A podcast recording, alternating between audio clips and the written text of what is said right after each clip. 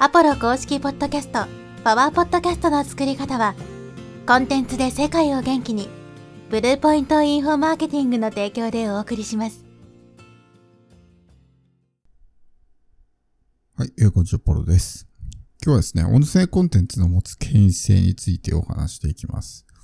特にですね、こう、教える系のビジネスをしている人、ある程度権威性が必要な人たちですね。まあ、このポッドキャストとかね、まあそういった音声媒体で発信するっていうのはすごくおすすめで、なぜならですね、この音声媒体で発信をすると、権威性を出しやすいっていうのがあるんですね。で、それなぜかっていう話を今回していくんですけど、まあ以前ですね、僕のメインチャンネルの方で随分前、多分喋ったと思うんですけど、二つの距離っていうね、テーマで話が、をしたことがあります。で、この二つの距離っていうのは、物理的な距離と心理的な距離なんですね。で、これってお互いにこう影響を与え合っていて、まあ物理的な距離って単純にそのね、居場所とかが近いか遠いかみたいなもんですね。例えば自分が東京にいて相手がニューヨークにいるとかね、東京にいて相手がなんか埼玉にいるとかね。まあ物理的な距離とかってあると思うんですけど、この距離と心理的な距離ですね。だからこう雲の上の人とかってよくね、そういう表現使うじゃないですか。もう全然こう、住む世界が違う人みたいな。あれがまあ心理的な距離になるわけですけど、この物理的な距離と心理的な距離ってのはある程度やっぱりですね、比例というか、こう関連性を持ってるわけですね。例えば芸能人っているじゃないですか。で芸能人って滅多に見かけないし、会えないと思うんですね。当然、直接話す機会もほぼないわけですよ。下手したら人生に一回もね、ないかもしれないわけですね。そういう経験っていうのは。だから、とにかく会えないわけですよ。物理的な距離も遠いし、心理的な距離も遠いわけですね。特に超ね、一流の芸能人とかね、スーパースターみたいな人って、まあ会えないし、ね、その心理的な距離もすごく大きいと思うんですね。めちゃくちゃすごい人みたいなね。本当にそれこそ住む世界が違うみたいな。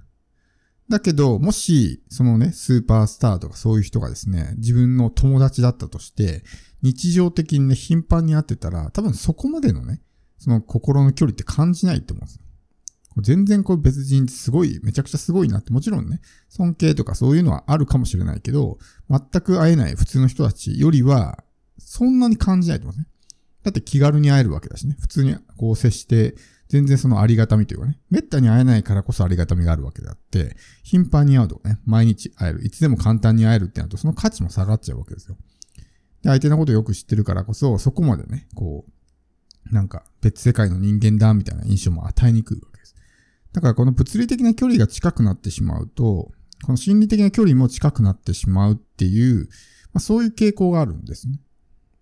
で、この音声媒体で発信するっていうところはですね、例えば SNS とかで発信するよりも圧倒的にですね、権威性が出しやすいわけですね。一つは SNS とか、まあブログとかもそうですけど、今の時代誰でもやってますよね。だから例えばブログ書いてんだよねとかね、インスタグラムで発信してるんだよねって言われても、あ、そうで済むと思うんですね。すごいなっていう人はもう今の時代もほぼいないんじゃないかなと。あ、そうなのぐらいだと思うんですね。でも例えばじゃあ YouTube やってんだよねとかって言ったら、うわ、すごいねってなると思うんですね。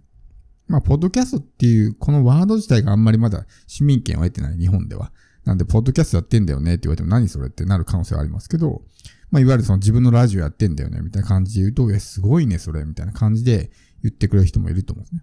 だそういった点においてもちょっとね、権威性を出すことはできるわけです。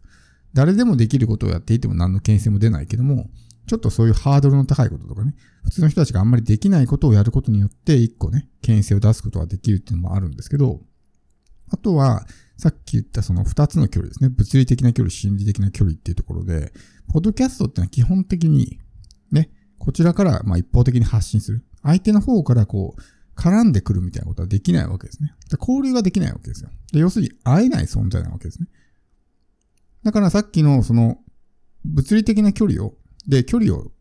保ちやすいわけですね。わかります？その距離感をこう、長い距離から発信がしやすいってことです。SNS とかと本当に近いから距離が。インフルエンサーとかならまだ別だと思うんですけど、普通の人たちが発信していてもね、もうそれこそすぐにコメントをつけたりとか、すぐに DM を送ったりとかできますよね。まあ、インフルエンサーとかであれば SNS でもある程度そういう距離をね、保つことができるかもしれない。でも仮にそのインフルエンサーとかね、芸能人とかが SNS をやっていて、すべてのコメントとかにね、毎回毎回こう、返信してたら多分そのありがたみもなくなると思うんですよ。この人すごいな、みたいな。超スーパースターがね、一個一個コメントにね、丁寧に返してたら、それはそれでまあすごいいい人だなって印象を持つかもしれないけど、なんかそのすごいなっていう印象はあんまり持たなくなると思うんですね。簡単にだってコミュニケーションが取れるわけだから。だけど、ポッドキャストってのはそういうことは基本的にはできないわけですよ。リスナー側からその発信者に向けて何かね、コンタクトを取ってコミュニケーションを取るっていうのは基本的にはできないわけですね。なので、そういう距離を作りやすいわけですよ。で、なおかつ、その姿形が見えないっていうのは、よりその心理的なね、距離感を与えやすくなるわけですね。その距離感を感じてもらいやすくなるわけです。例えば日本で有名な人だとね、斎藤ひとりさんとかいますけど、斎藤ひとりさんってこう、音声コンテンツはいっぱいあると思うんですよ。YouTube とかにも上がってますけど、でも彼の姿見たことある人って多分ほぼいないと思うんですね。まああれだけ結構有名な人にもかかわらず、どんなこう見た目をしてるのかって多分知らない人の方が多いと思うんです。まあそのミステリアスな感じがより、まあ権威性を感じさせるというかね。なんか、そういうね、心の距離みたいなものをよりこう広げやすくなるんじゃないかと。で、そういう人がこうね、まあああいう偉大な成功者が、こう、ありがたい話をすることによって、よりそのありがたみが増すというか。もしあれがビジュアルが出ていたらどうかってことですね。もちろん、ちゃんとしたね、ビジュアルの方だとは思うんですけど、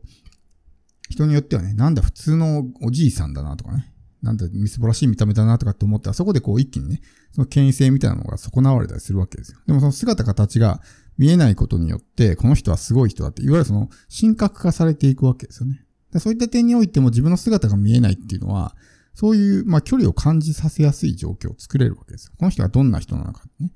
その人がそういう顔出しとかしてなければわからないわけですから。だからそういう、ね、えー、他にもあると思うんですよね。そういう顔出ししてないけど音声だけを出してるみたいな人って。そういうのってなんかミステリアスな感じがするし、ちょっとね、よりそのすごい人感が出ると思うんですね。だから YouTube も確かに、まあそういう自分のね、えー、顔出しをして、まあ人間性とかね、キャラクターとかを見てもらって好きになってもらうってのあると思うんですけど、逆に顔出しをしてる分ですね、ちょっとこう、なんていうんですかね、親しみがあるというか、こういう人なんだってのが分かってるわけですけど、それがもし一切顔も出てなかったら、ね、どんなすごい人なんだろうっていう、それがね、よりこう、まあ、えー、感じてもらいやすくなるわけですね。だから、ポッドキャストっていうのは、そういうことができる媒体なんですよ。自分の姿が見えない分、なんかちょっとね、軽く神格化されやすくなるとかね。もちろん普通の人だったらなかなかその状態は作りづらいですけど。だからこの二つの距離ってちゃんと意識しないといけなくて、そういうね、えー、いわゆる物理的な距離が遠い。テレビとかもそうですね。テレビつけて、その実際芸能人とか映ってのは見えるけど、でも全然こう別世界の人間なわけじゃないですか、我々とは。だからそういう状態っていうのは、まあ距離を感じてもらいやすいわけですけど、でもそういう中で、発信者が、その物理的な距離を近くしてしまったら、権威性がなくなるわけですよ。さっきも言ったみたいに、ね、スーパースターが SNS のコメントにね、毎回毎回こうね、丁寧にコメントしてたら、ありがたみがなくなるわけですね。すごい人感がね、出なくなるわけです。だからこういう距離感のあるプラットフォーム、距離感が出しやすいプラットフォームに関しては、あえて、そういう接触をしないっていうのも一個ね、必要になってきたりするわけですね。あんまりこう近づきすぎてしまう、間合いを詰めすぎてしまうと、なんかすごい人感があんまり感じられないみたいなね、感じになってしまうんで。もちろんその、無視してくださいとかって意味じゃないですけど。だからこそ、ポッドキャストはいいわけですよ。基本的に相手が何かコメントをつけたりとかってね、できないようになってるんで、そういうまあ返す必要もないわけですね。こっちが一方的に発信できるんで。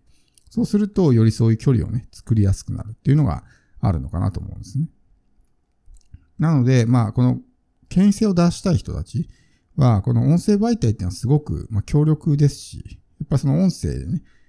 こう、コンテンツを作ってる人たち、やっぱ成功者とかが多いと思うんですけど、まあそういう人たちの音声を聞いてるとね、余計にこう、まあなんかすごい人というかね、そういうような印象をこう心理的にというかね、えー、無意識的に感じたりとかすると思うんですよ。だそれに近い状態が作りやすいので、なので、まあそういうなんか、牽制が必要なね、ポジションの人だったりとか、教える系のね、何かことをやってる人だったりとか、っていうのはこのポッドキャストっていうのはすごく相性がいいと思います。